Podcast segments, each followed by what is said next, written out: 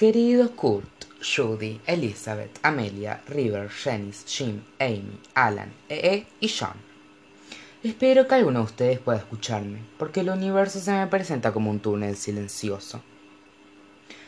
He descubierto que algunos momentos de la vida permanecen en nuestro cuerpo, anclados debajo de la piel al igual que semillas de asombro, tristeza o temor. Si nos caemos, alguna de ellas podría liberarse y disolverse en la sangre, o crecer hasta convertirse en un árbol. A veces, basta con que una sola se esparza para que la demás haga lo mismo. Me invaden incesantemente los recuerdos. May y yo, volviendo a casa de la piscina con los pies manchados de rojo por las moras, ambas galopando sobre nuestros caballos imaginarios, bajo la nieve. Mamá preparándonos el té, papá conduciendo su motocicleta con las semillas de los olmos sobre los hombros mamá plegando camisas dentro de su maleta. May caminando hacia el cine con el cabello balanceándose sobre la espalda. La mano de mi hermana intentando abrir la ventana. Lo primero que recuerdo de aquella noche es el sonido interrumpido del agua del río. Las flores en forma de campanillas se asomaban entre las grietas de la calzada dos de ellas pisoteadas y una aún intacta iluminada por la luz de la luna el río cada vez más caudaloso devoraba todo con su rugido. May conducía por la antigua carretera bajo la noche estrellada. Llevábamos el techo corredizo abierto y la música todo volumen. Ella cantaba everywhere i go la cual conocía de memoria en un tono suave y dulce. Dime todo lo que tenga que saber. Luego elevó tanto la voz que pensó que explotaría en mil pedazos mirando las estrellas les pedí que mi hermana fuera feliz. Ella presionó con fuerza el acelerador y pronto nos encontrábamos volando a través de la carretera vacía. La velocidad ocultó todos los sonidos que nos rodeaban con excepción del, de la música. Nos detuvimos más adelante en nuestro lugar donde las antiguas vías del tren se cruzan con el río durante la primavera se puede apreciar el ruidoso torrente del agua mientras que al final del, verano la sequía lo silencia. Finalmente en invierno se congela por completo. Como estábamos en primavera el sonido era intenso y había flores por todas partes. Habíamos descubierto aquel sitio de pequeñas cuando solíamos pasear por el río con papá y mamá. May y yo continuamos yendo algunos fines de semana por la tarde en lugar de ir a la biblioteca y a veces como en aquella oportunidad al regresar de las noches de cine. Estacionábamos junto a las vías y nos escurríamos por los tablones de madera. Nos sentábamos allí mientras disfrutábamos de la agradable sensación de estar flotando. Al igual que cuando éramos niñas arrojábamos ramas dentro del río intentando llegar lo más lejos posible la ganadora sería la primera en conocer el océano. Recolectábamos miles de leños y competíamos durante horas. Nos gustaba imaginarnos además las aventuras que tendrían en su viaje hacia el océano. Aquella noche ocurrió algo diferente. Estábamos sentadas al borde del puente y yo dije algo que no debería haber dicho. May se levantó y de inmediato comenzó a cruzar las vías al igual que un equilibrista yo la observaba rogando que no se cayera. Hubiera deseado correr a detenerla pero por algún extraño motivo no podía moverme. Sentí que había abandonado mi cuerpo y que ahora formaba parte del suyo razón por la cual anticipé tanto el tambaleo como la caída. Momentos antes de la tragedia ella giró hacia mí e intentó divisarme en la oscuridad.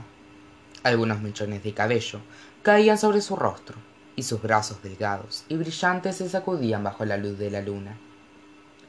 Nuestras miradas se encontraron durante un instante en el que volví a sentirme viva.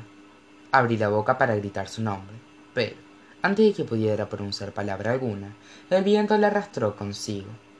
No tropezó ni saltó. Su cuerpo simplemente se desplazó en la oscuridad.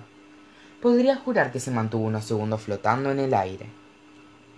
No puedo quitarme esa imagen de la mente de ninguna forma desearía volver el tiempo atrás para lograr sujetarla pero la realidad es que no la he salvado sin comprender el porqué Mis pies estaban congelados y mi voz quebrada. No dejo de imaginarme Mai en el aire aguardando a que tome su mano y la ayude a oler a las vías para escabullirnos juntas a tierra firme y regresar a nuestro hogar. Sinceramente tuya, Laurel. Querido Kurt, en la segunda frase de la nota de suicidio escribiste que sería muy sencillo comprender los motivos de tu muerte. Lo es, y al mismo tiempo no lo es. Me refiero a que entiendo la historia y sé cuál es el final. Convertirte en una estrella de rock no te hizo feliz ni invencible. Continuaste siendo vulnerable, un eterno insatisfecho que odiaba y amaba todo. El mundo era demasiado para ti, y te encariñabas desmedidamente con la gente cercana, hay una frase tuya que no puedo quitar de mi cabeza. Simplemente amo a las personas, tanto que me hace sentir tremendamente triste. Sí, comprendo aquel sentimiento. De hecho, lo experimento cada vez que observo a mi tía reproduciendo los antiguos mensajes del peregrino. A Hannah encaminándose hacia Casey, con su vestido nuevo mientras mira de reojo a Natalie. A Tristan, simulando tocar la guitarra en el aire cuando lo que realmente desea es componer su propia música besándome la frente antes de dormir, demasiado cansado como para preguntarse por lo que hice la noche anterior. Fue mi compañero de biología ocupando el asiento vecino con una pila de libros. Al presenciar todo aquello, no puedo evitar entristecerme. Por eso, en cierto modo, me resulta fácil comprenderte. Pero, por otro lado, tu suicidio no tiene ningún punto sentido. Hablando lisa y llanamente como lo harías tú, ya que no te detuviste a pensar en el resto de la gente que quedaba aquí. Han transcurrido tres días de que Sky rompió conmigo.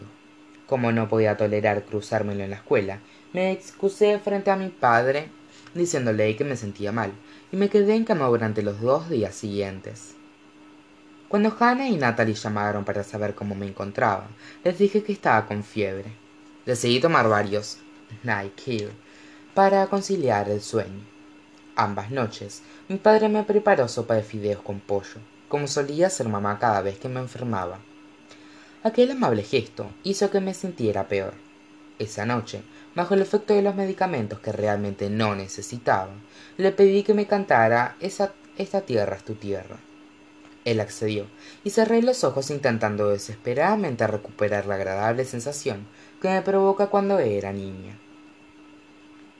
Lamentablemente, no pude experimentar ese sentimiento, sino que, por el contrario, rememoré angustiada la noche de la muerte de Mai y las que le siguieron, durante las cuales aguardé ansiosamente a que regresara. Tengo un problema y no puedo expresarlo. Cuando mi hermana saltó, yo me quedé completamente paralizada. Al día siguiente, la policía me halló junto al río en estado de shock, observando el correr del agua. Yo no recuerdo absolutamente nada. ¿Qué le ha pasado a tu hermana? me preguntaron los oficiales. Sin obtener respuesta alguna, encontraron su cuerpo en el río. Mi padre jamás mencionó el tema. Mi madre, en cambio, me preguntó en repetidas oportunidades por qué nos encontrábamos en el puente y no en el cine. Probablemente se enfadó conmigo por no podérselo explicar. Tal vez esa sea la razón por la cual se mudó a California y dejó de ser mi madre. Quizá piense que haya sido mi culpa, y, si es así, creo que tiene razón. Si, pudiera, si supiera la verdad, jamás regresaría. Recuerdo aquella mañana en la que, antes de partir, mi madre me preguntó abruptamente Laure, ¿tu hermana saltó? No, le respondí. El viento la arrastró consigo. Mamá sintió con los ojos cubiertos de lágrimas. Anoche, después de que mi padre se durmiera, caminé lentamente hacia la habitación de Mai. Comencé a girar el picaporte, pero, de un instante a otro, cambié de opinión y retrocedí. Sentí miedo al vacío y a la quietud que sus pertenencias. Nirvana significa liberación del sufrimiento. Algunas personas dirían que esta liberación se alcanza con la muerte, Felicitaciones por haberte liberado. El resto de nosotros permanece aquí lidiando con las ausencias. Sinceramente tuya, Laurel.